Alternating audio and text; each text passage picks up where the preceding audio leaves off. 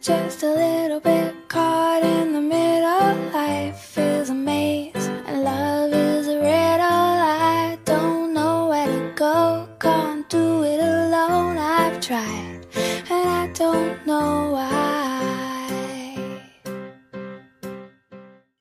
欢迎收听非典型女大学生书好听节目，我是主播肥肥。 在这个节目里，我会和大家分享一些美丽的文章、美丽的情感。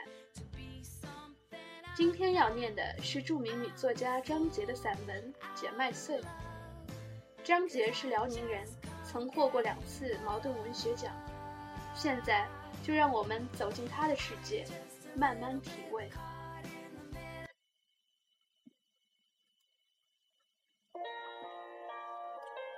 简麦穗，张杰。在农村长大的姑娘，谁还不知道捡麦穗这回事？我要说的却是几十年前的那段往事。或许可以这样说：捡麦穗的时节，也是最能引动姑娘们幻想的时节。在那月残星稀的清晨，挎着一个空篮子，顺着田埂上的小路走去捡麦穗的时候，他想的是什么呢？等到田野上腾起一层薄雾，月亮像是偷偷的睡过一觉，又悄悄的回到天边，他方才挎着装满麦穗的篮子。走回自家那孔窑的时候，他想的是什么？唉，他还能想什么？假如你没有在那种日子里生活过，你永远也无法想象，从这一颗颗丢在地里的麦穗上，会生出什么样的幻想。他拼命地捡呐，捡呐。一个捡麦穗的时节，也许能捡上一斗。他把这麦子卖了，再把这钱攒起来，等到赶集的时候，扯上花布，买上花线，然后他剪呀、缝呀、绣呀，也不见他穿。谁也没和谁合计过，谁也没和谁商量过。可是等到出嫁的那一天。他们全会把这些东西装进他们新嫁娘的包裹里去。不过，当他把捡麦穗时所伴着的幻想一同包进包裹里的时候，他们会突然发现，那些幻想全都变了味儿，觉得多少年来他们剪呀、缝呀、绣呀的，是多么傻啊！他们要嫁的那个男人。和他们在捡麦穗、扯花布、绣花鞋时所幻想的那个男人，有着多么的不同。但是，他们还是一一顺顺地嫁了出去。只不过在穿戴那些衣物的时候，再也找不到做他缝他时的情怀了。这又算得了什么呢？谁也不会为他们叹上一口气。谁也不会关心他们曾经有过的那份幻想，甚至连他们自己也不会感到过分的悲伤，顶多不过像是丢失了一个美丽的梦。有谁见过哪一个人会死乞白咧地寻找一个丢失的梦呢？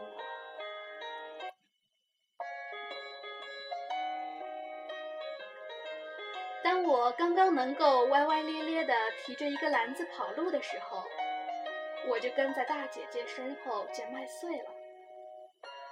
那篮子显得太大，总是磕碰着我的脚和地面，闹得我老是跌跤。我也很少有捡满一个篮子的时候。我看不见田里的麦穗，却总是看见蚂蚱和蝴蝶。而当我追赶它们的时候，捡到的麦穗还会从篮子里重新掉回地里去。有一天，二姨看着我那盛着稀稀拉拉几个麦穗的篮子，说：“看看，我家大雁也会捡麦穗了。然后他又戏谑地问我：“大雁，告诉二姨，你捡麦穗做啥？”我大言不惭地说：“我要备嫁妆哩。”二姨贼眉贼眼的笑了，还向围在我们周围的姑娘婆姨们眨了眨她那双不大的眼睛。“你要嫁谁嘛？”“是呀，我要嫁谁呢？”我忽然想起那个卖灶糖的老汉。我说：“我要嫁那个卖灶糖的老汉。”他们全都放声大笑。像一群鸭子一样嘎嘎的叫着，笑什么？我生气了。难道做我的男人他有什么不体面的地方吗？卖灶糖的老汉有多大年纪了？我也不知道。他脸上的皱纹一道挨着一道，顺着眉毛弯向两个太阳穴，又顺着腮帮弯向嘴角。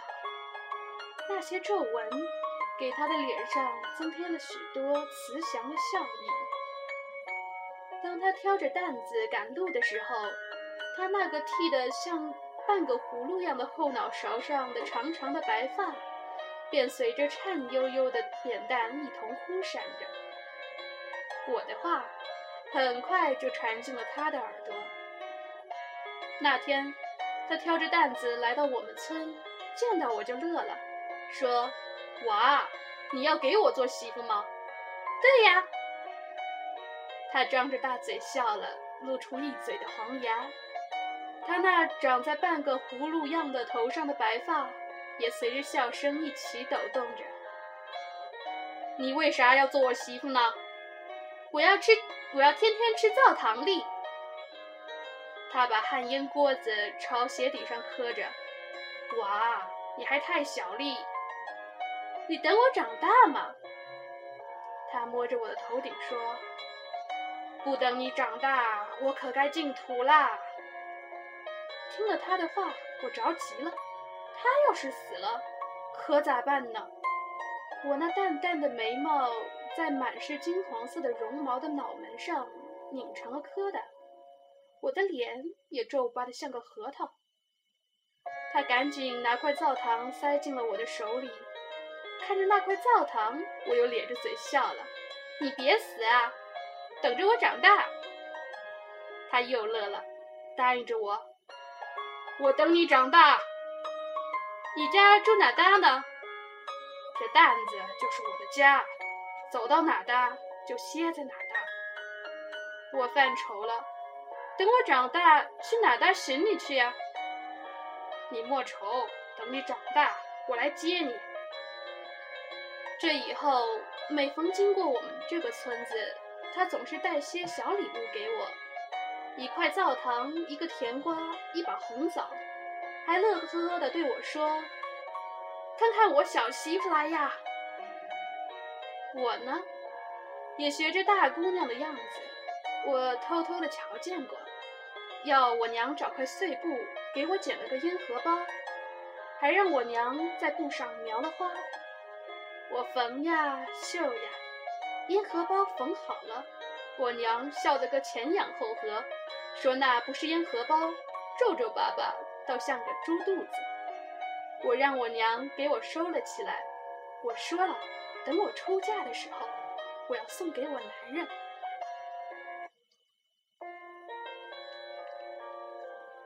我渐渐的长大了，到了知道认真的捡麦穗的年龄了。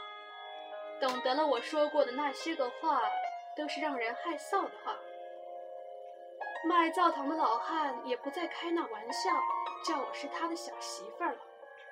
不过，他还是常常带些小礼物给我。我知道，他真疼我呢。我不明白为什么，我倒是越来越依恋他。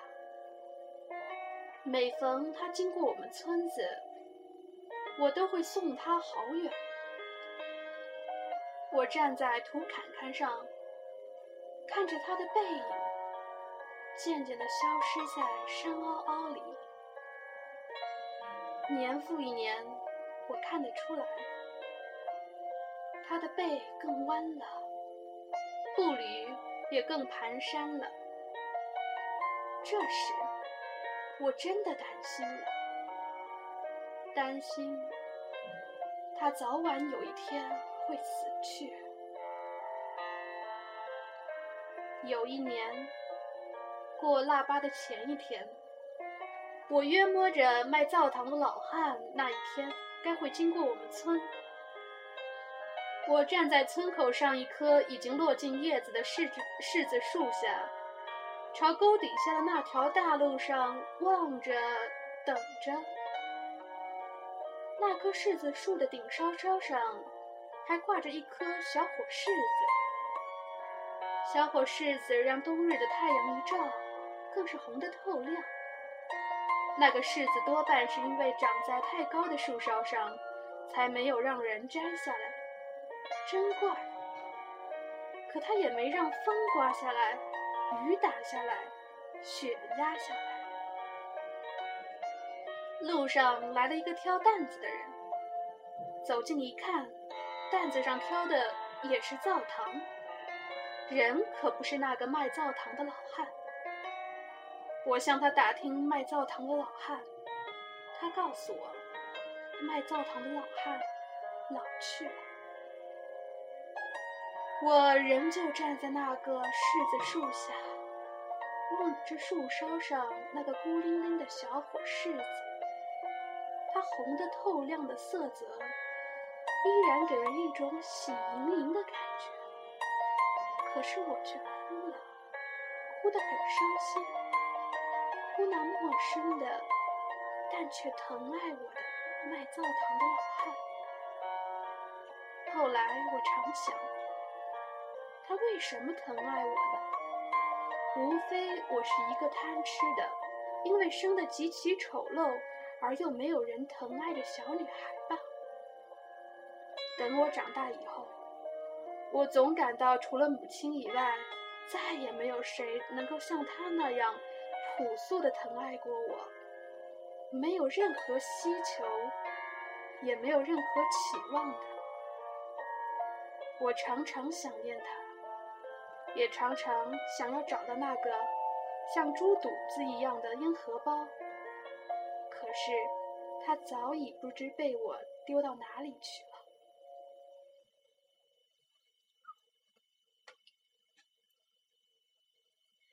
故事到这里就结束了。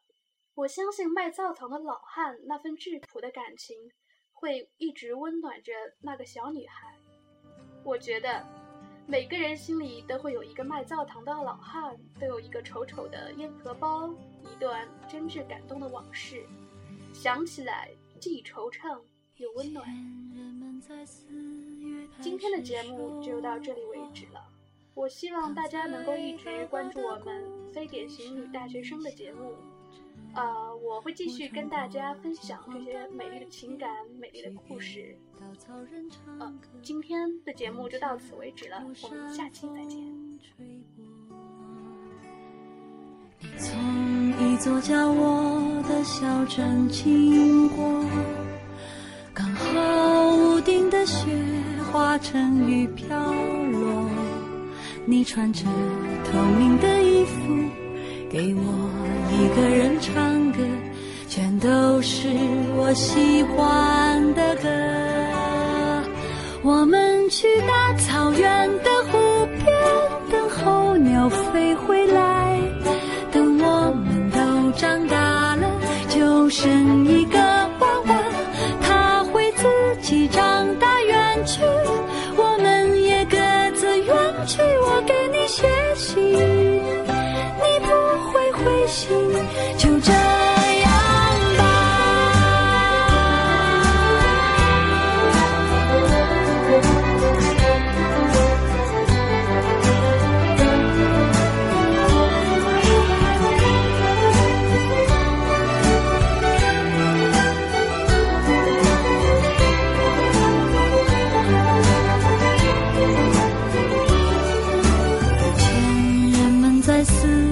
开始收获躺在高高的谷堆上面笑着。